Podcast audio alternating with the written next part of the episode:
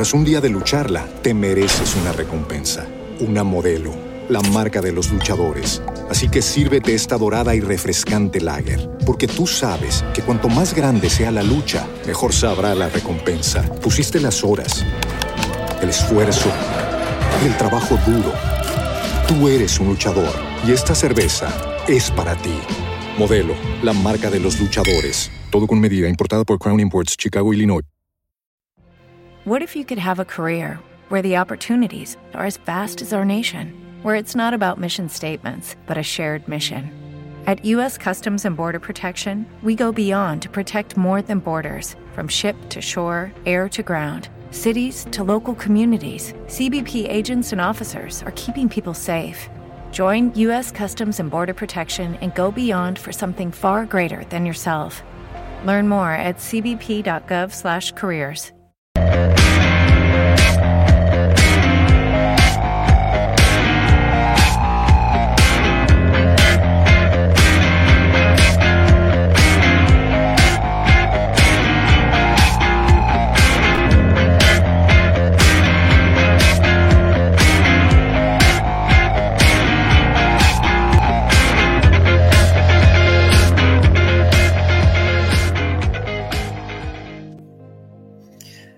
¿Qué tal? ¿Cómo estamos? Eh, lo primero, comprobar que todo se escucha, que todo funciona y que todo va más o menos bien. Eh, a ver. Me vais diciendo si se oye bien, si todo funciona y así pues vamos, vamos empezando. Hoy, eh, para hacer tiempo y para, bueno, para... Hoy esta camiseta es en honor a las chicas que están jugando, las chicas de la selección española de fútbol que está están jugando ahí el europeo y que, bueno, lo están haciendo muy bien. en partidos difíciles a continuación, pero si les damos un poco de apoyo desde aquí, pues eso sería, sería genial.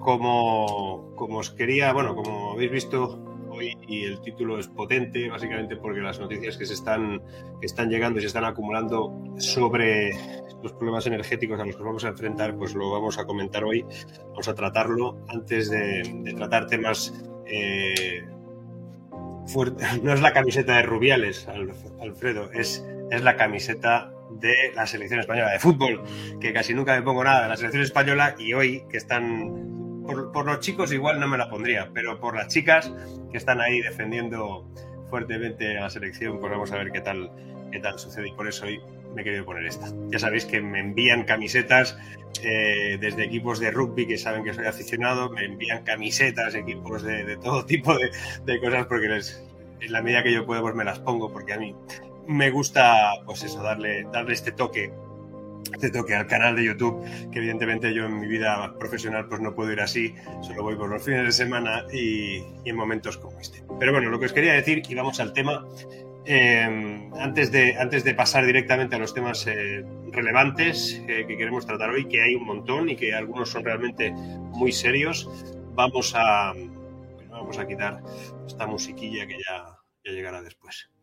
Lo que vamos a tratar, vamos a ver, son lo primero, tres, tres, informaciones para a medida que vais entrando y os las voy, os las voy comentando. Lo primero,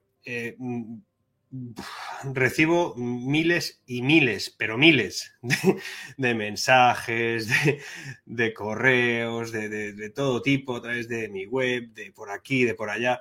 Eh, se intenta contestar, algunos que, son factibles de contestar, pero la gran mayoría es imposible, por lo cual, eh, a medida que vamos pudiendo agrupar diferentes temas o diferentes elementos, pues los, los explicaré en vídeos o los explicaré en algún tipo de contenido cuando los pueda ofrecer, pero no puedo responderlo a todo y espero que me lo, bueno, que lo entendáis y, no se puede hacer mucho más ahí. Lo segundo es, eh, también me preguntáis, esto sí que es una pregunta recurrente, sobre las conferencias que voy a dar a continuación en los próximos días, semanas o meses. Eh, confirmaros que vamos a buscar una manera de que se puedan publicar a tiempo real más o menos algunas de esas conferencias. También vamos a he pedido a mi equipo que, me prepare una, una, de las conferencias que están filmadas, grabadas, para publicarlas en, YouTube este, este agosto y que podáis, pues, más o menos ver cómo son alguna de ellas, o por lo menos alguna, eh, pues, que sea digamos, de tipo más optimista y que, que también tengamos un momento, pues, para ver qué es lo que explico por ahí y que lo podáis ver. Eso estará colgado, supongo, durante agosto. ya que en agosto pues habrá menos contenidos. Lo que sí que es cierto es que esa agenda de conferencias, pues vamos a ver cómo las podemos publicar. Si os suscribís a, a, mi newsletter, que se, os podéis suscribir desde mi propia web, ahí sí que se actualizan y se van, se van incorporando, digamos, las, las conferencias mensualmente. A veces algunas aparecen a última hora, pero no. Pero la mayoría sí, y sí que es cierto que también la mayoría son de tipo corporativa o son, digamos, para grupos o para empresas y no todas son en abierto. Pero las que son en abierto sí que aviso y os lo digo aquí normalmente con tiempo para que si estáis en algún lugar podáis asistir. Ahora me voy a... No se me ve nítido, dicen algunos. Espero que... ¿Hay alguien que me vea mal? Mm, en principio. Yo creo, yo creo que se ve más o menos bien. Pero bueno, en todo caso, si no se ve nítido, ¿qué le vamos a hacer hoy? No tengo opciones de, arreglarlo ya. Eh, ah, se ve guay, dicen otros. A ver, el que, el que no me ve nítido, que limpie la pantalla, que igual tiene un problema, un problema en la pantalla. Lo siguiente que quería comentaros es algo grave, importante y que realmente antes de, empezar con los temas quisiera ver cómo lo puedo explicar, cómo puedo hacerlo eh, de un modo en el que llegue a la mayor cantidad posible de gente. Es un tema delicado porque al final es que me puede crear problemas a mí. Y es que resulta que, mm, bueno, el, hecho de, que, haya por ahí unos perfiles que suplantan la identidad de la mayoría de, de, bueno, de youtubers, de, instagramers, de blogueros, de lo que sea, eh, que tratamos temas económicos, que replican nuestros perfiles, que se presentan ahí en los comentarios con un número de WhatsApp al que llamarles, eh, algunos consiguen salvar todos los sistemas de, baneo que existen para que si ponen mi nombre, pues se les banee, pero lo consiguen salvar utilizando grafías o, tipografías que no son identificables por, por, los sistemas de YouTube. La cuestión es que, de verdad, os ruego, por favor, no contestéis a nadie que se haga pasar por mí y que os diga que en un comentario que les enviéis vuestro WhatsApp o que le escribáis a un WhatsApp determinado que tienen una información relevante para que invirtáis o para vuestro futuro. Yo no, eh, no asesoro en ningún tipo en ese sentido desde el punto de vista financiero, ni patrimonial, ni nada. Yo no hago eso ni, ni lo haría en ningún caso poniendo un WhatsApp en un comentario. No soy yo. Cuando veáis uno de esos comentarios, le dais al circulito este de prohibido que hay al lado, que es que denunciáis o la banderita de spam o lo que queráis, porque YouTube no está tomando cartas en el asunto de forma adecuada, no, no, tardan mucho, de hecho hay un perfil por ahí que está más que bloqueado, está más que denunciado y sigue estando ahí. Y es verdad que hay algún script que ha publicado algún youtuber muy importante que es capaz de, buscar esos, esos usuarios spam, esos usuarios que suplantan la identidad, pero ya os digo que, que, aunque lo hemos puesto en práctica tampoco funciona del todo. Es decir, esta gente, esta gente rápida y tienen ahí mecanismos para, hacerlo. No es fácil, eh, supongo, banearlos, pero bueno, YouTube a ver si toma algún tipo de medida. Os lo repito, yo no soy y de verdad me sabría muy mal que alguno picara en ese tipo de, estafa y que, y que acabase pues eh, perdiendo dinero o haciendo alguna cosa que no tenga que hacer id con mucho cuidado con todo eso. Yo solamente respondo eh, alguna, algunas pocas eh, opiniones que puedo dar y siempre son en base al comentario que vosotros hacéis, nunca en base a que me escribáis en ningún lugar. Vamos al tema del día y lo quiero tratar el primero bueno, vamos a tratar primero otra cosa antes. Eh, sabéis que colgué un vídeo hace, bueno, el sábado por la noche de forma inusual. El sábado por la noche puse, puse un vídeo tanto en, bueno, fundamentalmente en YouTube, pero los que estáis en LinkedIn, que hoy tengo un tema específico para vosotros también, em, en, LinkedIn fue, fue posterior, fue el día siguiente, un vídeo que me regalaron los chicos de Holly Booth o Holly Booth es difícil de exactamente saber cómo se pronuncia, ellos dicen Holy Voz, em, y que son eh, los mejores, eh, la empresa, la mejor empresa de España eh, que conjuga a todos los que hacen actores de doblaje que hay aquí y que, doblan a los principales actores en las películas más importantes de, Hollywood, del mundo, ¿no? En realidad. Y, bueno, em, alguien, alguien ahí que, bueno, pues que realmente tenemos una, una buena relación, Además vive muy cerca y me dijo, oye, te voy a regalar una cosa que te va a encantar. Y efectivamente nos pusimos ahí a buscar qué podía ser y es ese vídeo que está ahí colgado y que pone pues eh, sobre los fondos Next Generation y que en la portada pues aparece Leonardo DiCaprio eh, con Mahology que están ahí los dos conversando en aquella eh, mítica secuencia mítica secuencia de, de la película del Lobo de Wall Street y, sinceramente, eh, pues eh, simplemente quería remarcar mi, agradecimiento y, sobre todo, pues eh, que me, me, descojoné de la risa yo y pensé, aquí se van a reír todos, vamos a ponerlo y, que ya está, y que el sábado por la noche pues se lo pasen bien. La cosa ha ido bien porque realmente ha habido mucha gente que le ha gustado, está replicado por todas las redes, hay gente que ha quitado la firma, que lo ha, lo ha descontado, ha cogido solo el trocito para que no se vea que, comentan nada sobre mi nombre, porque en el vídeo veréis que eh, la, digamos, la gracia es que uno de los dos actores pues dice, y, bajo el doblaje, de que, de que, me tienen que contratar a mí, ¿no? Y eso, digamos, es el, es el puntillo de marketing que tiene ese, ese vídeo. Pues hay gente que ese trozo lo ha recortado, ha dejado, es igual. La cuestión es que espero que os haya gustado, que os divirtierais. Fue realmente muy, muy, eh, a mí me, pareció muy simpático y ahí está, ¿no? Y, pero, sí, pero sí que es verdad que aunque sea un tema muy simpático, el vídeo, el tema que trata no lo era, ¿no? Y, realmente era una parodia de algo que realmente está pasando y que tiene que ver con los fondos Next Generation, que si bien es cierto que parece que se mueven algunas cosas en el sentido eh, correcto, eh, son muy pocas y, de, escasa potencia. Vamos a, o voy a intentar desarrollar un vídeo en ese sentido, crítico de verdad crítico en aquello que se está haciendo mal, sobre todo en cuanto a ese tema del kit digital y esa, esa cosa de, poner, lo del kit digital es de Aurora Boreal, lo de los carril bici son de Aurora Boreal, lo de lo que para solicitar subvenciones eh, con fondos Next Generation para arreglar el tema de las ventanas de una casa, pues que es real, no era una parodia, es que eso es real, pues también te la marinera. Pero aún así, en ese vídeo voy a intentar también buscar algunas de las eh, buenas actuaciones, más que nada, pues para que se pueda identificar que se pueden hacer cosas buenas con esos fondos Next Generation y que además pueden ir encaminados exactamente a algo. Pero en todo caso, eso será en un vídeo siguiente. Vamos al tema de, del día. Y el tema del día es realmente muy preocupante es pura agenda 2030, a mi modo de ver. Es, pura agenda de, Vamos a ir recortando espacio, os vamos a ir complicando la vida y no os va a doler, porque lo vamos a hacer tan poco a poco que no os vais a dar ni cuenta. Esa es la impresión que a mí me da. Fijaos, sale hoy eh, dos noticias que se complementan. ¿Por qué hablo yo hoy de que el gobierno va a anunciar un corralito energético? Lo primero es que hoy hemos sabido que Rusia ha desbancado ya a Argelia como segundo proveedor de gas en España en plena amenaza de cortes de suministro.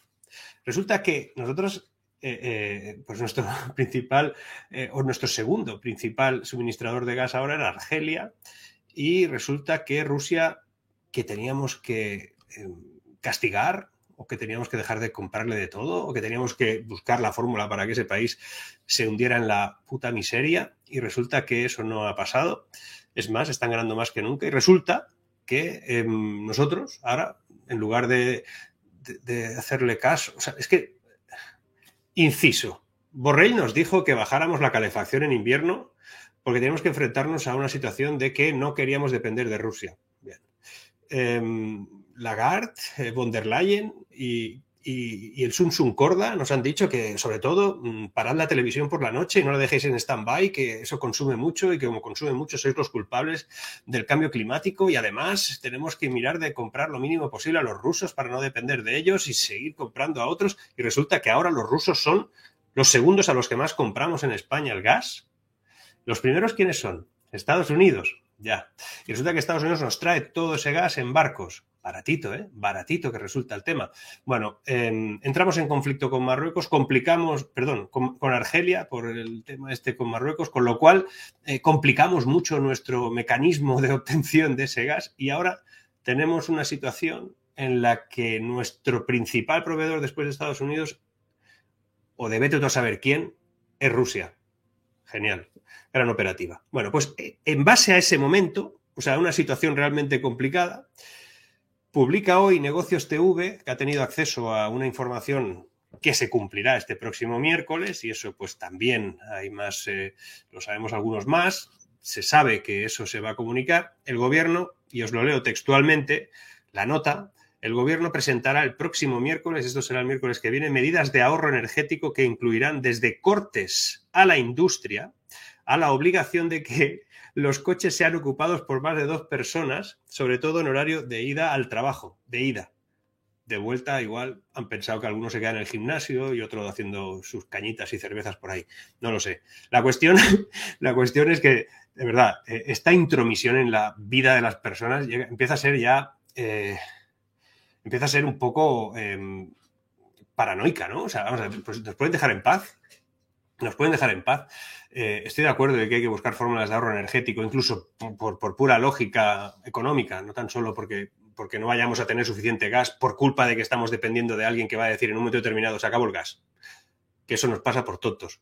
Eso nos acabó el gas, le hemos disparado a nuestro principal proveedor, a uno de los principales proveedores, hemos disparado a nosotros mismos, en el pie, como hemos dicho aquí en este canal un montón de veces. Bueno, pues resulta que ya nos avisan de que os metéis dos en un coche, os podrán decir que no se puede ir en ese coche. Por narices, aunque te lleves mal con quien tengas que ir. O sea, lo de BlaBlaCar lo tienen bien.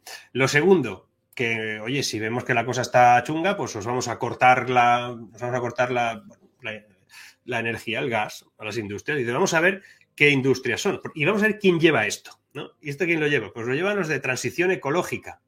Los de transición ecológica que deberían de hacer una llamada por teléfono, si puede ser, a Europa para preguntar qué tal ha ido el tema de la votación de las nuevas energías verdes. Porque ahora son energías verdes el gas, y lo nuclear, ¿no? Pues vamos a pues oye, que se pongan de acuerdo, vamos a buscar fórmulas ¿eh? para, que, para que las ayudas a esas nuevas energías verdes pues también lleguen, ¿no? Y que no solo se queden en las, en las de antes. Las, las, de antes, las renovables que llamábamos antes, ahora ya tienen algunas más nuevas que también son verdes. Al final la única que no es verde es el carbón, ¿no? Y, y poco más, parece ser. Bueno, según esas fuentes que, que Negocios TV ha tenido acceso, y que podéis eh, encontrar también en un vídeo de última hora que han subido en su web, bueno, en, su canal, Negocios TV, dicen que esas son medidas orientadas a reducir el consumo energético vía petróleo y electricidad. Vale. Es decir, vamos a procurar gastar menos. Entre el conjunto de medidas que se van a presentar, se van a recomendar a la industria que reduzcan la energía o tendrán cortes en su suministro para conseguir mejorar el nivel de abastecimiento y llegar mejor al otoño. Al otoño. Es decir, esto, esto, esto es ya. Nos van a cortar algunas industrias todo esto. ¿Qué, significa? Esto significa que, mm, igual que escuché eh, la semana pasada a quien decía de forma interesante que había que reducir el consumo que había que reducir el consumo, que había que bajar el consumo en este país porque era la única manera de enfrentarse a una situación compleja a la que nos acercábamos. Eh, reducir el consumo significa crecer menos, ¿eh? Lo digo, no solo por consumo se tiene que vincular la economía, pero el consumo es un buen determinador o denominador, en este caso, que nos explica exactamente hasta qué punto, em, hasta qué punto una economía está ágil o no. Pero bueno, sigamos a ver qué tenía aquí. Gracias, Alejandro. Eh, que ha puesto aquí una ayudita con un super chat. Que los que estáis en YouTube, os recuerdo que podéis em, remarcar vuestras opiniones y vuestras eh, informaciones o lo que queráis decir con un super chat que son de coste y que ya casi casi tenemos decidido para qué van a ser. Seguramente vamos a aplicar todo el dinero que llega por super chat y, por estos em, elementos de pago que, YouTube proporciona van a ser para, pues para un evento que haremos físico y que seguramente regalaremos algunas cosas y eso, eso, eso será más adelante porque de momento hay muy poco dinero ahí acumulado, pero en tres, cuatro meses puede que se haya acumulado algo más importante y eso irá directamente además será muy transparente. Os mostraré, os mostraré todos los ingresos de los superchats para que podamos eh, pensar alguna cosa interesante, si os parece. Sigo con este tema porque las fuentes que también a Negocios TV le había planteado a, bueno, esas fuentes a Negocios TV le había planteado sobre lo que va a pasar este miércoles, dicen que ese es el primer paso, y esto es lo más preocupante, el primer paso de un plan de emergencia que tiene que presentarse a la Unión Europea y que contemple medidas en España para proteger el abastecimiento para el próximo invierno. A ver, ¿no habíamos quedado que España tenía una situación de ventaja con respecto a, por ejemplo, Alemania o a otros países en, los temas de generación energética o de acceso a la energía o lo que sea? ¿No habíamos quedado así? Pues parece ser que no. Parece ser que España tiene que presentar un plan en el que informe de que las cosas pintan eh, negras y que pinta de que nos van a cortar los suministros, el, apagón energético, el corralito energético que va a determinar el gobierno cuando considere o, más o menos eh, establezca. Veremos si se cumple todo esto el miércoles. Las informaciones que llegan por diferentes lugares dicen que esto va a suceder el miércoles. El miércoles lo explicaremos aquí miraremos de hacerlo con un vídeo grabado y si hace falta hacer un mini directo, pues lo haremos, porque me parece que es una información absolutamente remarcable, eh, relevante y que además es un primer brochazo gordo a ese control absoluto mm, que se nos plantea y que se nos eh, quiere identificar como algo bueno, algo que debemos de hacer, algo que nos toca eh, tener en cuenta, pero que al fin y al cabo no es más que control, Agenda 2030, em, que tengamos cada vez menos y si puede ser, hagamos cada vez menos cosas y que con ello pues intentemos ser todos felices. Sinceramente me preocupa eh, de una manera excepcional. Por lo tanto, estaremos encima de este tema y miraremos de y miraremos de, de, bueno, de ir siguiéndolo y a ver qué pasa y cuáles son las medidas. Pero de todos modos, tiene bastantes diferencias con respecto a ese otro momento en el que se habló del gran apagón. Acordaros que aquí también comentamos el gran apagón y dijimos que ese gran apagón no se iba a producir cuando dijeron. Ese gran apagón no se iba a producir por sobrecargas y por cosas por el estilo. Eh, esto va de otra cosa. Esto va de racionar la energía para racionar la capacidad eh, de desarrollo individual y privado. Esto va de controlar. Y cuando hablas de controlar, Mm, hay que ponerlo, hay que ponerlo en análisis. ¿eh? A mí me preocupa mucho la deriva que hemos tomado y la inspiración que algunos están recibiendo por parte de lo que se hace, por ejemplo, en países como China y cosas por el estilo. Jesús Cacela pregunta cómo trabaja en una fábrica si debe preocuparse por ello. No lo sé qué fábricas van a ser las, las, que, las que van a tener esa, ese problema. No lo sé, es que de hecho no sé si se va a producir. Lo que tengo claro es que la amenaza como tal ya es un elemento. El hecho de que te, te adelanten, que en cualquier momento te pueden cortar el suministro por razones eh, verdes o por razones eh, de ahorro energético. No te están diciendo que te lo van a cortar porque no haya. Te lo van a cortar por algo que se llama ahorro energético, por el concepto del ahorro energético. Ojo con, con el por qué. Como digo, lo tendremos en cuenta y lo miraremos en los próximos días. Alejandro, hace otra, otra, pregunta, con, otra pregunta con el super chat. Hacías, eh, vengo del futuro, primero corralito energético, luego corralito dinerario y por último nos conformamos con las bolas, bolsas CLAP. Pues igual sí. Si vienes del futuro, igual también has visto que eh, trabajamos menos, que, mm, que unos países lo han hecho bien y otros mal. Si vienes del futuro, debes saber que los avances tecnológicos han permitido a algunos países convertir las desventajas en oportunidades y que otros siguen debiendo muchísimo dinero. Si vienes del futuro, seguramente te has dado cuenta, Alejandro, de que eh, es muy probable, depende de qué futuro vengas, pero si vienes de 5, 10, yo creo que 15 años, si vienes de, de, 15 años, seguramente has visto un mundo en el que hay unos países, seguramente, no sé si venías de España o de dónde vienes, pero si vienes de España, igual has visto un país con, una, con un déficit estructural que se ha mantenido en el tiempo y que ha, que ha repercutido al final en que haya muy pocos servicios públicos eh, que se puedan cubrir por, eh, por, algún modelo que no sea impositivo y que seguramente, si vienes del futuro, has visto que esos servicios públicos son muchos menos y que los impuestos son muchos más y que las pensiones no subieron y que seguramente, si vienes del futuro, has visto que bajamos de división, fundamentalmente por la incapacidad de inversión tanto de la empresa privada, de la administración pública para estimularlo y con muchísima gente que se fue a vivir a otros sitios. Espero que ese futuro, si vienes de ahí, lo podamos modificar de algún modo. Pero bueno, eso va a ser difícil. Como os decía, este tema era importante, es, eh, es un tema que hay que seguir, lo vamos a seguir. Ah, bueno, aquí me dice Alejandro que viene de Venezuela 23 años. Ok, comprendemos la metáfora y la vamos a y la mantenemos ahí. Gracias. Vamos a, aquí tenemos a Vicente Lorente. He tenido toda la tarde negocios TV de fondo y no lo he oído. Ok, pues te, te recomiendo que le eches un vistazo a su canal y yo te lo voy a te lo intentaré encontrar en algún sitio negocios estaba ahí pero bueno no sé si lo voy a poder encontrar estaba aquí.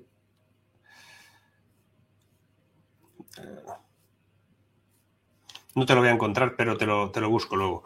Lo, ponemos. Pero bueno, en todo caso es fácil, está, está en su canal. Básicamente el problema este de la, del, recorte, bueno, pues ese, ese potencial corralito, pues eh, energético se producirá, como digo, básicamente por aspectos vinculados al ahorro energético y no tanto a otras, eh, otros elementos que puedan ser, pues, eh, falta de suministro o algo por el estilo, como podría ser en el caso de Alemania.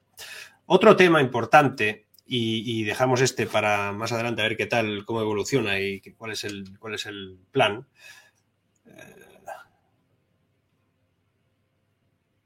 bueno, yo, o sea, a ver, Santi, vamos a ver aquí. Te voy a contestar. No pueden obligar a ir dos por coche. Va contra la libre circulación de personas. Negocios TV difunde bulos y Mar Vidal también. Muy bien, Santi. Eh, lo primero, yo no difundo ningún bulo. Yo me hago, me hago, me hago em, eco de una información que no solo ha publicado Negocios TV, sino que también sale en otros medios y que además eh, tiene que ver con el Ministerio de Transición Ecológica, que ya dijo que eso lo iba a plantear, que lo iba a plantear en su momento. Lo segundo que em, sí que te pueden obligar a ir dos por coche. De hecho, lo obligan en, muchísimas, en muchísimos lugares.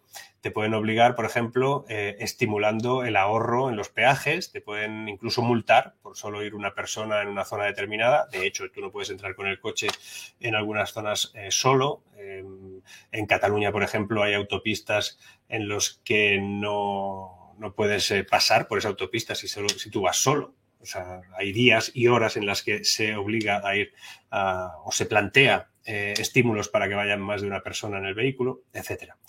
En todo caso, bueno, chicos, si tú consideras que difunden bulos en un medio de comunicación, pues no sé, yo no, lo veo así y me parece que no es que no es vamos, para, para, poner, para poner eso ahí, pero bueno, tú mismo, yo respeto todas las opiniones. Ahí está Fernando García que dice que lejos estamos de Sri Lanka, nos protegerían las criptos esa situación.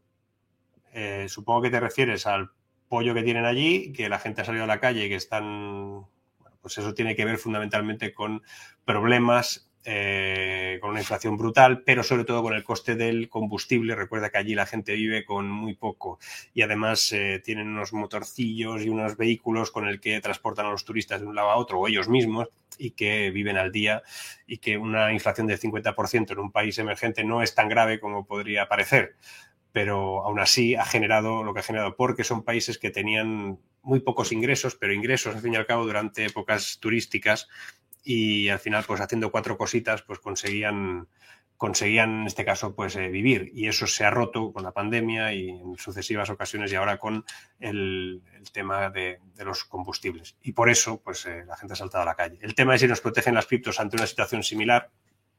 O sea, yo no creo que la gente esté a punto de entrar en los, eh, en los edificios públicos y a saltarlos, pero en todo caso, que si nos protegerían las criptos de una situación así. Ahora mismo no. De hecho, ya he dicho varias veces que las criptomonedas no son un refugio para, para momentos como el actual. Yo los veo como una inversión de tipo capital riesgo y cada uno pues ahí tiene sus, sus mediciones. La mía es esa y por eso pues no. Voy a eliminar a un usuario que está aquí diciendo que nos conectemos a cosas porno. Naked, HD y tal. A ver si así nos sale más. Pero de verdad, es como. Aquí me dice alguien, más en Negocios TV ha salido el propio gobierno diciéndolo, con lo cual al amigo. Al amigo de antes, pues que a Santi creo que era, bueno, pues que si acaso es poner, poner la información y de todos modos saldrá, ¿eh? quiero decir, no os preocupéis que saldrá. Vamos a ver algún comentario más que estoy viendo que hacéis, pero quería hablar de otros temas que para mí son importantes. Aquí os cuento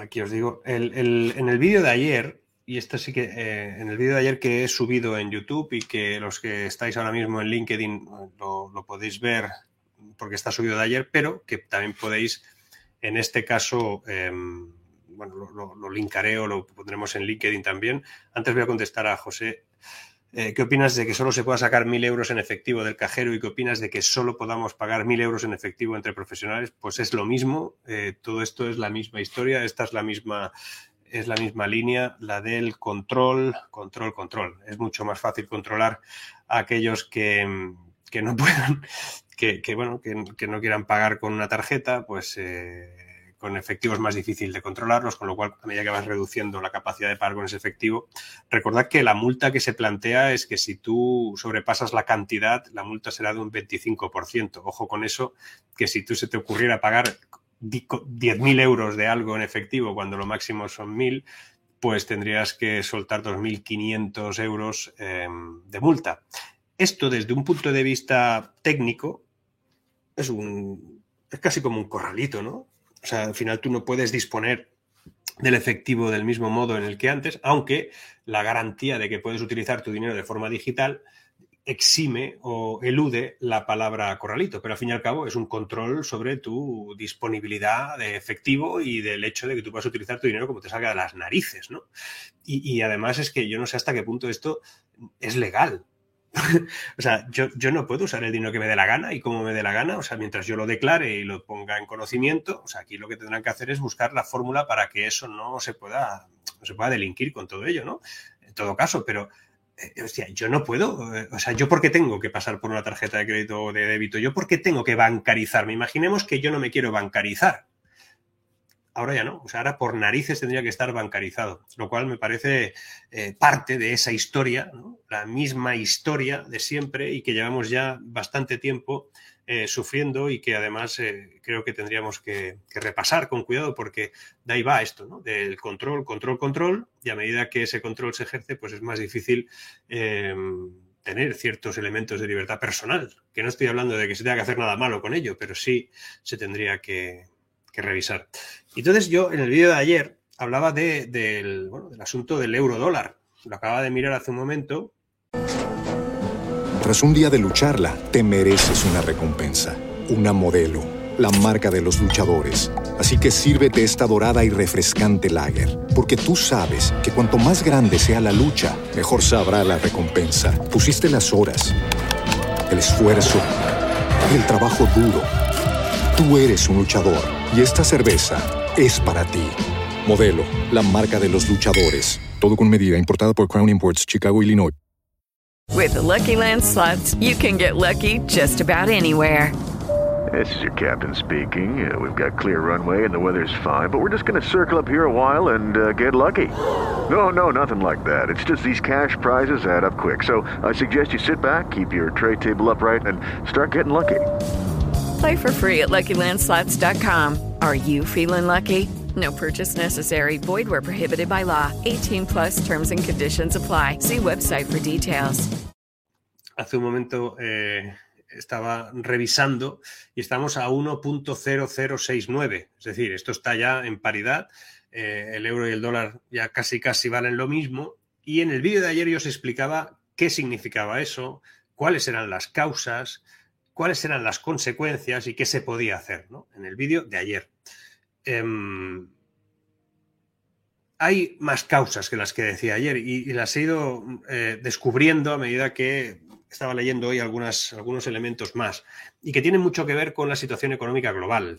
Es decir, nosotros eh, eh, históricamente el, el, dólar y el oro han sido activos refugio por excelencia en momentos como el actual, con lo cual incrementa, esa es una de las grandes causas, incrementa el valor del dólar contra el euro. Luego dos, que es así que la reflejaba ayer, es que la Reserva Federal ha comenzado ya la subida de tipos de una manera importante y es más, ellos plantean que van a llegar al 4% en 2023. Como explicaba en el vídeo de ayer, eso hace muy atractivo al dólar con respecto, por ejemplo, al euro. Y atención, porque hay una moneda por ahí bastante interesante que podría ser el franco suizo, y de ese hablaremos un día, porque alguno de vosotros me lo ha pedido y que además creo que sinceramente mm, eh, la gestión de divisas es muy interesante. Yo he trabajado en Forex algún tiempo y además a mí me gusta mucho el tema de las divisas porque son muy importantes, reflejan muchísimas cosas. El valor de una moneda en una economía refleja muchas cosas. En Europa además eso eh, ha permitido, no ha permitido identificar la situación real de los países y hemos tenido que buscar eh, fórmulas alternativas que también os he explicado alguna vez y que tienen que ver con la deflación económica de los países y cómo se ubican a pesar de tener la misma moneda en diferentes eh, modalidades. ¿no? Entonces, esa, esa debilidad económica europea también afecta al oro y un punto relevante. Y aquí este es el que yo ayer no reflejé en el vídeo sobre las consecuencias, pero que sinceramente va a ser tal vez uno de los puntos a tener en cuenta. La balanza energética, que tiene que ver con todo lo que estamos hablando hoy, y ese corralito energético que se nos plantea, ese ahorro energético como planteamiento filosófico en Europa. La balanza energética nos dice que por primera vez Alemania desde hace muchísimo tiempo, eh, prácticamente siempre, ha entrado en déficit o, comercial. Es decir, eh, eh, vende menos afuera de su país de lo que compra desde fuera. Eso no le había pasado a un país que ha sido, era la segunda potencia exportadora del mundo, incluso superaba a Japón en muchas ocasiones. Eso, eso ya no está. Y eso quiere decir que esa balanza energética pone en una enorme debilidad a Europa, lo cual pone en una enorme debilidad al euro, que se seguirá debilitando. dices, bueno, pues si será, eh, será más débil, Alemania le irá bien para exportar.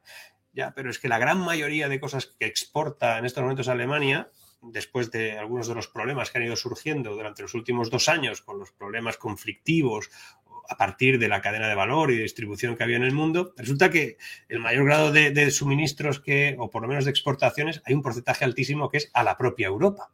Y Europa tiene un problema que en ese caso, pues el euro que esté bajo no le sirve de nada, porque como todos funcionamos con el euro, y sin embargo, para producir, Alemania está empezando a descubrir que necesita comprar cosas en dólares. Ese círculo vicioso no hace más que incrementar esa diferencia en negativo que tiene en estos momentos Alemania. Y si Alemania se resfría, estornuda toda Europa. Y esa es la realidad. Y si estornuda toda Europa, amigos de Hispanoamérica, vosotros también vais a pillar la gripe, porque sabéis la dependencia que hay en estos momentos con respecto a lo que pasa en parte de Europa. Y con respecto a, Hispanoamérica y vuestras divisas, dejadme que os dé, os dé mm, unos datos que son relevantes. O sea, sobre el, en, América Latina ahora mismo hay tres países que han sufrido una devaluación técnica de sus monedas este año frente al dólar de forma importante. Y diréis, ¿cuáles son? ¿Qué países son los que están sufriendo más en este sentido con el peso, por ejemplo, argentino, chileno y colombiano? Pues fijaos, el peso argentino ha perdido un 19% con respecto al dólar. El peso chileno un 13% y el peso colombiano un 6%. dices, Vaya, pues eh, ¿por qué? Pues porque estos países se dedican a utilizar el peso eh, fundamentalmente como moneda política. Esa moneda no vale en la mayoría de estos lugares, o por lo menos sobre todo en Argentina, en otros evidentemente pues tiene fluctuaciones por la fuerza que toma el dólar, pero eh, en América Latina no tendría que afectarles en el cambio de divisas al igual que le está afectando al euro, pero sin embargo os afecta. Y os afecta porque en vuestros países, sobre todo en Argentina, en Chile empieza a ser así y en Colombia va a pasar, se utiliza el peso, vuestra moneda local, como moneda política y se imprime de forma masiva muchas veces para simular cosas que no suceden. Y por eso hay países incluso que lo falsean todo. Y esto nos va a sonar a los, eh, nos va a sonar a los em, europeos, a los españoles también. Fijaos, muchos defienden que en Perú, en Perú hay un una moneda, el sol, eh, es tremendamente estable. Os voy a explicar por qué es tan estable el sol eh, en Perú. Y básicamente es por una cosa que se denomina eh, flotación sucia. La flotación sucia es el mecanismo que utiliza, que utiliza Perú, el gobierno peruano, para mantener una hipotética estabilidad, una, poca fluctua, una moneda poco fluctuante que, tienen, que tenéis ahí. Resulta que eso es cuando una divisa, que teóricamente se encuentra libre, o, que se determina una cotización por oferta y demanda habitualmente en los mercados internacionales, que es donde se compran y se venden esas eh, divisas, incluido, pues, por ejemplo, el sol, pues esa flotación sucia hace, o por lo menos se ve afectada, porque hay intervención directa siempre de las autoridades monetarias de ese país que compran y venden las divisas extranjeras para influir en el cambio. Y eso es hacer artificial el sistema de cambio. Es una manera que utilizan algunos países. Y Perú lleva mucho tiempo haciéndolo. Lleva mucho tiempo de manera que, en gran medida, tampoco vale, tampoco vale el hecho de que Perú esté en los países que no han devaluado, porque falsea esa, o por lo menos hace esa flotación sucia que no es del todo eh, dependiente del mercado y de las ofertas y demandas que el propio mercado establece, el mercado de divisas. ¿no? Con lo cual, ojo con eso, porque nos podríamos encontrar que em, también en América Latina tenéis ese problema vinculado a, pues a la fortaleza, en este caso, del dólar. ¿no?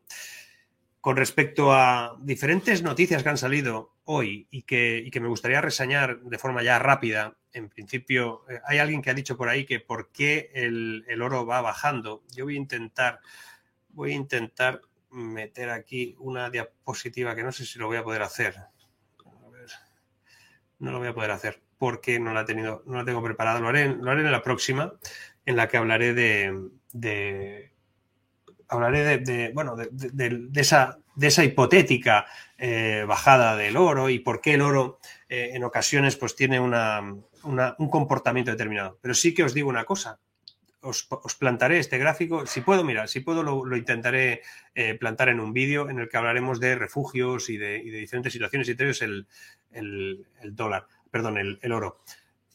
El, gráfico muestra claramente, lo voy a poner luego en, perdón, voy a hacerlo así, lo voy a poner en, en, en tenemos aquí a un, personaje que está, ahí divirtiéndose mucho, pero bueno, es igual. En todo caso, eh, os voy a, a poner en la, en la, pestaña comunidad un gráfico que refleja lo que sucede cada vez que hay una recesión con respecto a el valor final que obtiene el oro. Y veréis que cada vez que Standard Poor's, por ejemplo, por tomar una, referencia global, cae, pues luego tenemos un, una subida del oro posterior. Es decir, el oro es un buen refugio y lo ha sido siempre y en, los últimos, las últimas recesiones lo ha sido, con lo cual no lo, no lo desestimemos ni vayamos eh, hacerlo así. O sea, no, no pasa nada. Bueno, acabamos de, de, pasar de tema. Hemos... Eh, yo, o sea, yo no, no, no o sea, cuando alguien comenta cosas y se ponen aquí a insultar estas historias, pues eh, no sé, ¿qué vamos a hacer? ¿no? Yo intento que, que aquí hablemos todos con, con, cierta educación y cuando entran, y además esto empieza a pasar ya más habitualmente, empiezan a entrar pues eh, personas que supongo que, que hay mensajes que no les interesa o que no quieren que eso sea así, pero bueno, en todo caso no pasa nada. Sigamos. Eh, las noticias que quería reflejar y que tienen que ver con todo esto, una es que, por ejemplo, y tiene mucho que ver con lo anterior, por ejemplo, la propia ministra de Economía, Nadia Calviño, ha dicho que España se prepara para un otoño con problemas de gas y petróleo, con lo cual eh, explica que tiene lógica, según ella, que se intervengan los precios. Se intervengan los precios. Intervenir los precios, eh, estamos ya cada vez, o por lo menos tenemos cada vez más eh, evidencias de que no sirve de nada, ha sido siempre así. Intervenir los precios es intervenir en la oferta y cuando intervienes en la oferta estableces algunas cosas que no que distorsionan evidentemente la muestra. Otra noticia. Yolanda Díaz, que es la vicepresidenta del gobierno, defiende una campaña sindical de salario o conflicto contra la patronal, con lo cual vamos a tener, un, según eh, la izquierda en España, un otoño muy caliente, un hot otoño, en el que, en el que se va a hablar de salarios, de IPC, de inflación, del, pacto de rentas. Esto lo, también lo trataremos, pero ten, tened en cuenta un detalle. Hay un, hay un problemita aquí. Se considera que la subida de salarios es imprescindible. Obviamente, cuando, cuando hay una inflación o una subida de precios vinculada al 10%, pues eh, los salarios algo tendrán que subir. No lo puedes dejar ahí en el cero porque eso es una pérdida de poder adquisitivo notable y eso pues genera una falta de inversión, una falta de consumo, etcétera. El problema viene cuando tú ese incremento salarial lo, lo destinas o, por lo, o lo enfocas directamente al hecho de que hay que subir por subir, no hay más. Y además, eh, eh, digamos que, negativizas y, conviertes en, responsables de, que, de, ese incremento de precios a, los empresarios ¿no? o, al sector empresarial y les dices, no, es que vosotros estáis ganando más, eh, más que nunca. No, están facturando más por culpa de esa inflación, por los costes que se perciben en ese sentido. El hecho de que incluso he escuchado a quien dice cosas terribles, como por ejemplo que cómo puede ser que las empresas cada vez ganen más desde 2002. pero claro, es que tendrán que ganar más, ¿no? Em, o sea, yo no conozco ningún país que su planteamiento, o por lo menos serio, que su planteamiento de futuro sea que las empresas ganen cada vez menos porque eso te lleva a la ruina. Y, además es que es así, o sea, el planteamiento de que son las empresas quienes generan el empleo y las que generan eh, riqueza que luego se distribuye y que se puede pues, pagar impuestos con esos beneficios, pues ahí está. Si una empresa gana más, tendrá que pagar más impuestos y de esa manera se podrá, se podrá establecer eh, esa relación con, con el incremento posterior tal vez de salarios. Pero ahora mismo el término que debemos de analizar y tener en cuenta es deflación social. Cada vez que hay una crisis tremenda como la que a la que nos vamos a enfrentar y que hemos tenido algunas así, lo que hay que eh, comprender es que vamos a ser más pobres. Hay países que van a ser más ricos. ¿eh? Hay unos países que se devalúan y otros países que crecen. Y el nuestro nos va a tocar ajustar nuestra situación económica a la realidad. Y una de ellas es que con lo que se trabaja, se puede cobrar lo que se puede cobrar. Y, atender solo o, culpar solo a las empresas de que ganan más, evidentemente habrá empresas, grandes compañías que habrá que repasar exactamente qué es lo que hacen, ¿no? Pero no tengo claro que todo esté en, ese lugar, ¿no? Y el pacto de rentas ya veremos cómo se soluciona. Lo único que sabemos y, parece evidente es que vamos a tener movilizaciones en las calles contra las empresas, no contra el gobierno, porque en este caso pues la izquierda va, a patrocinar todo eso y lo va a hacer así y ya está. Y eso en Europa está empezando a tener una... está en el radar. Eh, de hecho, hay un, dato, un detalle muy interesante y es que si miramos la morosidad en toda la eurozona, ha bajado. La morosidad está bajando. Dice, pero sin embargo, en el análisis de créditos de riesgo o de riesgo de impago, eso ha subido. Entonces, ¿cómo puede ser que baje la, morosidad y suba el riesgo de impago? Básicamente porque están refinanciando. Si, hay 10 que tienen créditos y, antes había dos que no pagaban, tenías un, 20% de, de, morosidad, pongamos el caso. De los otros, en un momento determinado se plantea eso de nuevo y dices, bueno, de los 10, vamos a decir que esos dos que estaban en, en impagos, pues refinancian qué es lo que se está haciendo con esa enorme cantidad de, liquidez en, el sistema. Pues al final lo que tienes es más refinanciación con riesgo, mientras que tienes menos morosidad. Eso es básicamente otro salto hacia adelante eh, que no hace más que acompañarnos en ese proceso de, cada vez eh, de ver más, de que haya más eh, dinero o más liquidez en el sistema, haciendo que ese dinero cada vez valga menos. Una cosa que os quería comentar a los que me seguís por LinkedIn y que estáis ahora mismo conectados, que os sigo por otro lado, os sigo, a través de esto. A los de LinkedIn os sigo por aquí. Os tengo en diferentes eh, pantallas. El StreamYard no siempre me pone todo correctamente, con lo cual ahí estamos. Pero em, os quería comentar una cosa. Hace unos días, eh, eso, lo pondré también, eso lo pondré en un post en LinkedIn para los que me seguís en LinkedIn solamente y tal. Em, Tras un día de lucharla, te mereces una recompensa, una modelo, la marca de los luchadores. Así que sírvete esta dorada y refrescante lager, porque tú sabes que cuanto más grande sea la lucha, mejor sabrá la recompensa. Pusiste las horas, el esfuerzo, el trabajo duro. Tú eres un luchador y esta cerveza es para ti. Modelo, la marca de los luchadores. Todo con medida, importada por Crown Imports, Chicago, Illinois. A ver, os voy a, poner una cosa y es que eh, en LinkedIn hay una como una tendencia en estos momentos o una opinión generalizada o hay una serie de personas que están colocando un icono y una cosa que es no más política en LinkedIn como si fuesen los propietarios de lo que se puede decir y lo que no en, esa red social, ¿no? Pero en todo caso, el, a mí lo que me gustaría es abrir un debate, lo abriré en LinkedIn, sobre si una red profesional no puede debatir o no puede tener temas políticos o de política económica como, como, como contenidos a discutir. Básicamente porque creo, sinceramente, que en una red que es puramente profesional el hecho de que se discuta de cuál va a ser los planteamientos políticos, estratégicos y económicos de un gobierno, por ejemplo, o de la política económica, pues son trascendentes. son trascendentales. Eh, no creo que, primero, no creo que nadie tenga que decidir lo que se, lo que se escribe o no eh, en una red. Eso es algo que está más o menos vivo. Yo creo que LinkedIn, además, los, directivos de LinkedIn eso lo, lo aprovechan. Eh, de hecho, ellos consideran que es bueno que haya diferentes temas que se hablen y que sean muchos y que sean en abierto y por eso, sinceramente, bueno, eso lo, comentaré en LinkedIn, dejaré el aspecto en abierto para que lo podamos eh, debatir allí y así pues también hacemos un, guiño a todos los que en estos momentos estáis siguiendo este directo por LinkedIn. Que de hecho, aquí Nora Mohamed me dice que en LinkedIn este planteamiento Mar no es correcto, las empresas ganan beneficios desorbitados y obscenos, a eso se refiere la crítica a los empresarios, nadie quiere que las empresas vayan ganando menos. Esa es tu percepción, Nora, pero sinceramente... Em, las críticas por parte de algunas eh, zonas o eh, elementos eh, de opinión dicen que cómo puede ser que las empresas cada vez ganen más.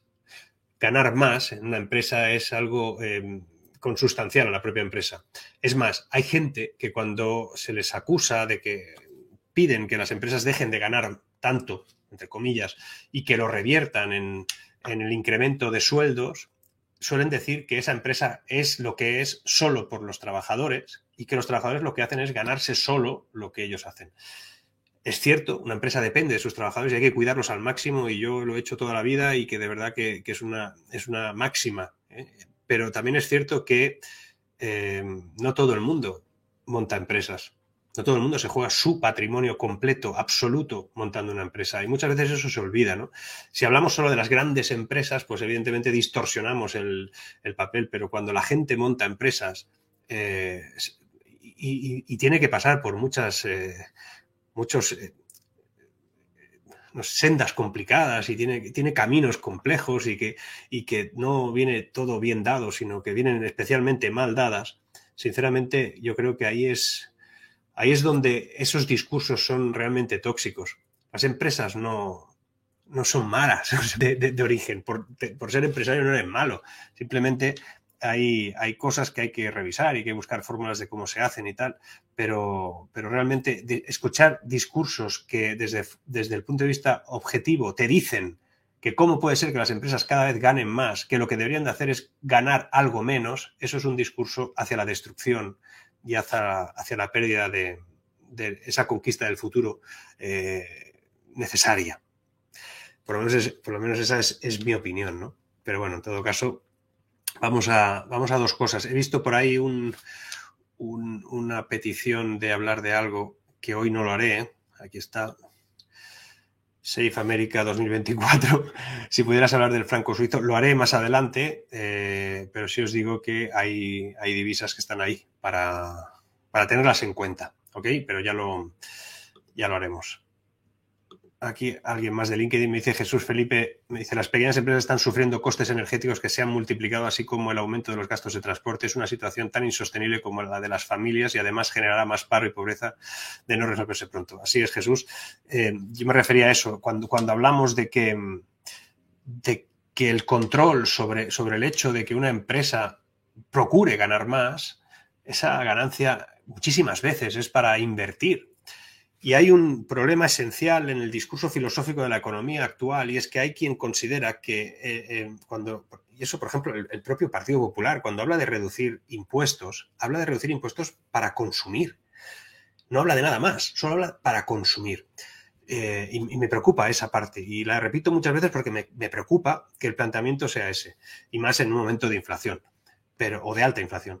Pero es que creo sinceramente que lo importante sería eh, vincular una reducción impositiva a la vez que se, que se reduce el gasto público al, a lo máximo posible y se hiciera un análisis correcto de en qué se está utilizando ese gasto público hoy en día y que incluso hay algún gasto público que parece intocable que a lo mejor tendríamos que empezar a pensar de ver cómo lo gestionamos durante un tiempo determinado porque es insostenible, pero resulta que si no se reduce ese gasto público no se puede hacer nada más, pero es que sí se puede reducir el gasto público, incrementar, en este caso, eh, la inversión pública en elementos productivos, que algunos hay, y sobre todo reducir esos impuestos para que no quedase para el consumo, sino para el ahorro y la inversión porque el ahorro y la inversión es futuro. El consumo en sí mismo no lo es, es simplemente un eh, estimulante de la economía, pero no es futuro. El futuro es el ahorro y la inversión. Y para eso se tienen que reducir los impuestos, no para, para consumir solo. He visto varios mensajes por ahí, que pasa que los pierdo, los intento, pero bueno, los intento pillar y algunos se me escapan. A ver qué me dice aquí. Yo es que además los cuelo. Javier Sierra me dice Pilar cansado de Jarano, ni mucho menos. Supongo que estás contestando a alguien y hay que empezar por los políticos y seguir con el resto. Más nórdicos. Bueno, eso sería una opción. Más nórdicos también allí pasan yo he estado viviendo en algún país de por ahí y tienen sus cosas buenas y sus cosas malas, pero es cierto que cuando se plantea las grandes subidas de impuestos y las queremos, o la presión fiscal y la queremos vincular a la que tienen, por ejemplo, en algún país nórdico, hay que recordar que son muchos menos, que hacen muchas menos cosas y sobre todo lo que tienen es una eficiencia mucho más interesante que la nuestra en cuanto a modelos productivos. Pero bueno, en todo caso, ahí vamos. Voy a ir terminando con, bueno, si vais dejando alguna, algún super chat más, pues lo iré respondiendo pero aquí, eh, vale, aquí os comento dos cosas. Por un lado, eh, algunos estabais eh, comentando el hecho de que las criptos pues están mal, que están cayendo y tal. No, quería tampoco terminar con, esa, con ese mensaje, ¿no? De que algunos estáis reflejando que las cosas pues pintan muy mal a los que se han metido ahí. Es verdad que tiene todo esto una pinta tremenda. De hecho, Wall Street va diciendo, o por lo menos ya descuenta, descuenta que, el Bitcoin va a llegar a los 10.000 dólares, lo cual es un batacazo importante con respecto a dónde estaba y a dónde está. Yo sí que em, tengo, tengo mis opiniones sobre esto y os las voy a decir. Lo primero, antes de deciroslas, ya que estamos aquí 4.000 y pico, por, sumando los de LinkedIn y, los de los que estáis en YouTube, hombre, darle todos los que me hayáis dado, darle un like, ¿no? Y así, pues, eh, a ver si ese algoritmo que dicen que no existe, pues le pega un subidón a esto. Darle un like, todos a la vez, si puede ser. Pero bueno, en todo caso, eh, no sé lo que pasa cuando todo el mundo le da un like a la vez. Debe ser divertido. Pero bueno, en todo caso, eh, vamos, a, vamos a ver qué pasa con, con esto de, las criptomonedas. Para ir terminando, os diré que hay un hecho y es que como yo la considero, o yo por lo menos lo contemplo, o contemplo las, eh, las criptomonedas como una inversión de riesgo, o como algo parecido, guardando todas las diferencias del mundo, ¿eh? a, modelos eh, tecnológicos, porque considero que es verdad que hay muchos productos y que no todos son igual y que no, todas las, no todas las criptomonedas son las mismas. Hay unas que tienen una tecnología detrás, todas evidentemente buscando, buscando a valor de, en este caso, de las tecnología blockchain, pero independientemente de las tecnologías asociadas a cada uno de esos proyectos, pues hay proyectos que tienen un significado, otras que tienen una relevancia, hay proyectos vinculados a, criptoactivos que son mucho más que un activo y que funcionan pues para salvaguardar de la inflación o de la hiperinflación en algunos países africanos o, o hispanoamericanos también.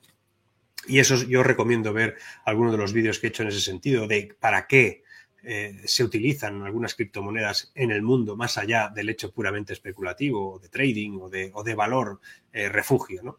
Porque sigo pensando que no eran un valor refugio, o por lo menos no todavía.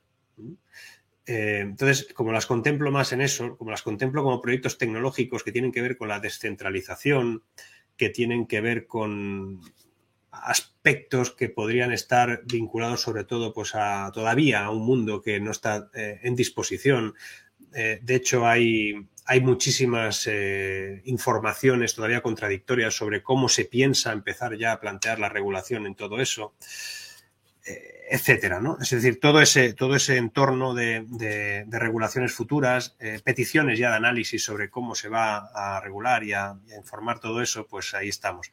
Yo tengo la sensación, y, ahí es donde os quiero dejar el vídeo de hoy, que hay un modelo de, persecución del modelo de innovación que representan las propias criptomonedas, independientemente de todo lo demás, ¿eh? O sea, de los criptobros, de, de, las recomendaciones por el mero hecho de que te vas a hacer rico si tienes criptomonedas, de que es el mejor modelo para la inflación, que es eh, te jubilarás con ellas, eh, que, hay gente que compró un Bitcoin cuando valían 100 euros y ahora es súper rico, es igual. Independientemente de todo eso, dejadme plantearlo desde, desde el punto de vista de la innovación. Al fin y al cabo, un criptoactivo no es más que una serie de códigos que eh, se vinculan a un modelo que está en las cadenas de bloques que hace que, de alguna manera, pues todas las eh, actividades desarrolladas en algún escenario, eh, pues con un código, pues lo certifiquen si está, si es real o no es real, pues una serie de computadoras que dicen que ok, ya eso, ¿no? Es decir, todo el código que está en la cadena de bloques. Bueno, pues esa certificación, eso no es tan fácil de comprender, ni tampoco lo están aceptando en gran medida muchísimos de los, de los que tendrían que aceptar eso.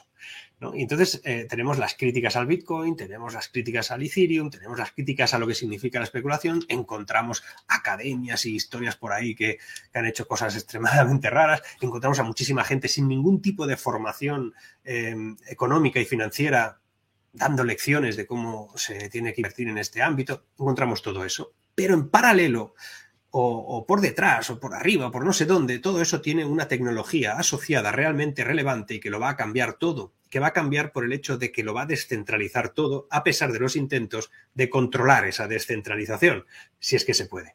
Y lo van a intentar. Pero esto me recuerda a un momento de la historia, o por lo menos un momento concreto de la historia, que a veces le explico en alguna conferencia que tiene que ver en ese momento en el que, en el que cuando, cuando se inventaron los automóviles, antes de que se certificara la invención del automóvil tal y como nosotros lo conocemos, que eso fue en 1886. Pero en 1865 ya había unos carros que iban con un motor y que no llevaban caballos. Y que en aquella época, cuando eso se inventaron o cuando se pusieron sobre la marcha, pues en, en el Reino Unido se lanzó como una ley, como una norma que le llamaron la del red flagger, es decir, la del hombre de la bandera roja, y que significaba que para vincular o para, para, llevar uno de esos vehículos a motor sin caballos tenías que llevar a un tipo delante de ese vehículo con una bandera roja y que marcaba la velocidad máxima a la que podías ir, porque ellos consideraban que al haber quitado los caballos de ese vehículo, el riesgo de accidente era enorme. Y como el riesgo de accidente era enorme, pues había que buscar una fórmula básicamente que contrarrestar al hecho de que ahora ya no hubiera el instinto animal evitando accidentes, que todo dependía de un ser humano y de un ingenio del demonio a combustión que, iba ahí delante. Entonces ellos inventaron esta norma. Esa regulación duró unos años, unos años que creyeron que así estaban salvaguardados. Era una norma bastante tonta, absurda, porque al final lo que habían conseguido realmente es que por miedo, por miedo a algo innovador, a algo muy nuevo, al final lo que suponía es que durante los años que duró esa norma, el mundo del automóvil no innovó en nada, prácticamente en nada, porque ¿para qué hacer más rápido ese vehículo si no podía circular eh, más rápido que una persona? ¿Para qué hacerlo, no sé, por ejemplo, pues eh, más cómodo? Si, ¿Para qué? Si nadie iba a querer ese vehículo. ¿Para qué ponerle ni tan siquiera faros o luces que marcasen por dónde ibas o avisar a quién venías si ya había una persona delante que hacía esa función? La cuestión es que durante ese tiempo no se innovó. Y cuando se retiró esa normativa, que incluso hicieron una manifestación con vehículos y una fiesta, que hay por ahí algún vídeo que lo, que lo recoge en Londres, la innovación en el ámbito del automóvil fue exponencial a partir de ahí. Pues seguramente estamos en esa fase en la que todo son normas y ideas preconcebidas, prejuicios sobre una tecnología que muchos desconocen o que creen conocer, pero no tienen claro exactamente para qué es que no solo es para especular, que no solo es para agarrar un activo y decir, tengo un activo como podría tener ahora mismo oro, como pudiera tener eh, cobre, como pudiera tener cualquier acción de una empresa cualquiera. Es un activo de riesgo que se parece mucho más a tener acciones de Tesla que no a tener probablemente un lingote de oro. Creo que sinceramente tendría que ir por ahí y que comprenderlo sería clave y retirar algunas de esas hipotéticas normas que se van a implementar sobre algo que no va a poder registrar en lo, en lo, lógico esas normas y que al final lo que va a parecer es un absurdo total cuando se incorporen según qué normas o que cuando se les vincule a esas criptomonedas o a esos criptoactivos y se los vincule directamente a lo que podría ser, por ejemplo, una divisa digital de cualquier banco central, lo que estaremos haciendo es poniendo un red flagger, un hombre con una bandera roja delante de esas criptomonedas. No sé si me he explicado, espero que sí. En todo caso, eh, yo lo he intentado. Em, como siempre, muchísimas gracias por haber estado todos aquí esta horita. A los que lo veáis en diferido, pues gracias también por verlo. Nos vemos mañana ya en vídeo normal y esperando a ver qué sucede con esas eh, noticias acerca de, un hipotético potencial posible, vete a saber, corralito energético en el futuro a medio plazo y que el gobierno, pues eh, al parecer este miércoles dirá si no lo dice, pues ser el primero en decir al final no fue y no han dicho nada, pero bueno, parece ser que sí, que algún tipo de norma en ese sentido va a venir. En todo caso, muchísimas gracias, estamos ahí todos, como siempre, seguimos. Tras un día de lucharla, te mereces una recompensa, una modelo, la marca de los luchadores. Así que sírvete esta dorada y refrescante lager, porque tú sabes que cuanto más grande sea la lucha, mejor sabrá la recompensa. Pusiste las horas, el esfuerzo, el trabajo duro. Tú eres un luchador y esta cerveza es para ti. Modelo, la marca de los luchadores. Todo con medida, importada por Crown Imports, Chicago, Illinois. With Lucky Land slots, you can get lucky just about anywhere. This is your captain speaking. Uh, we've got clear runway and the weather's fine, but we're just going to circle up here a while and uh, get lucky. No, no, nothing like that. It's just these cash prizes add up quick. So I suggest you sit back, keep your tray table upright, and start getting lucky. Play for free at LuckyLandSlots.com. Are you feeling lucky? No purchase necessary. Void where prohibited by law. 18 plus terms and conditions apply. See website for details.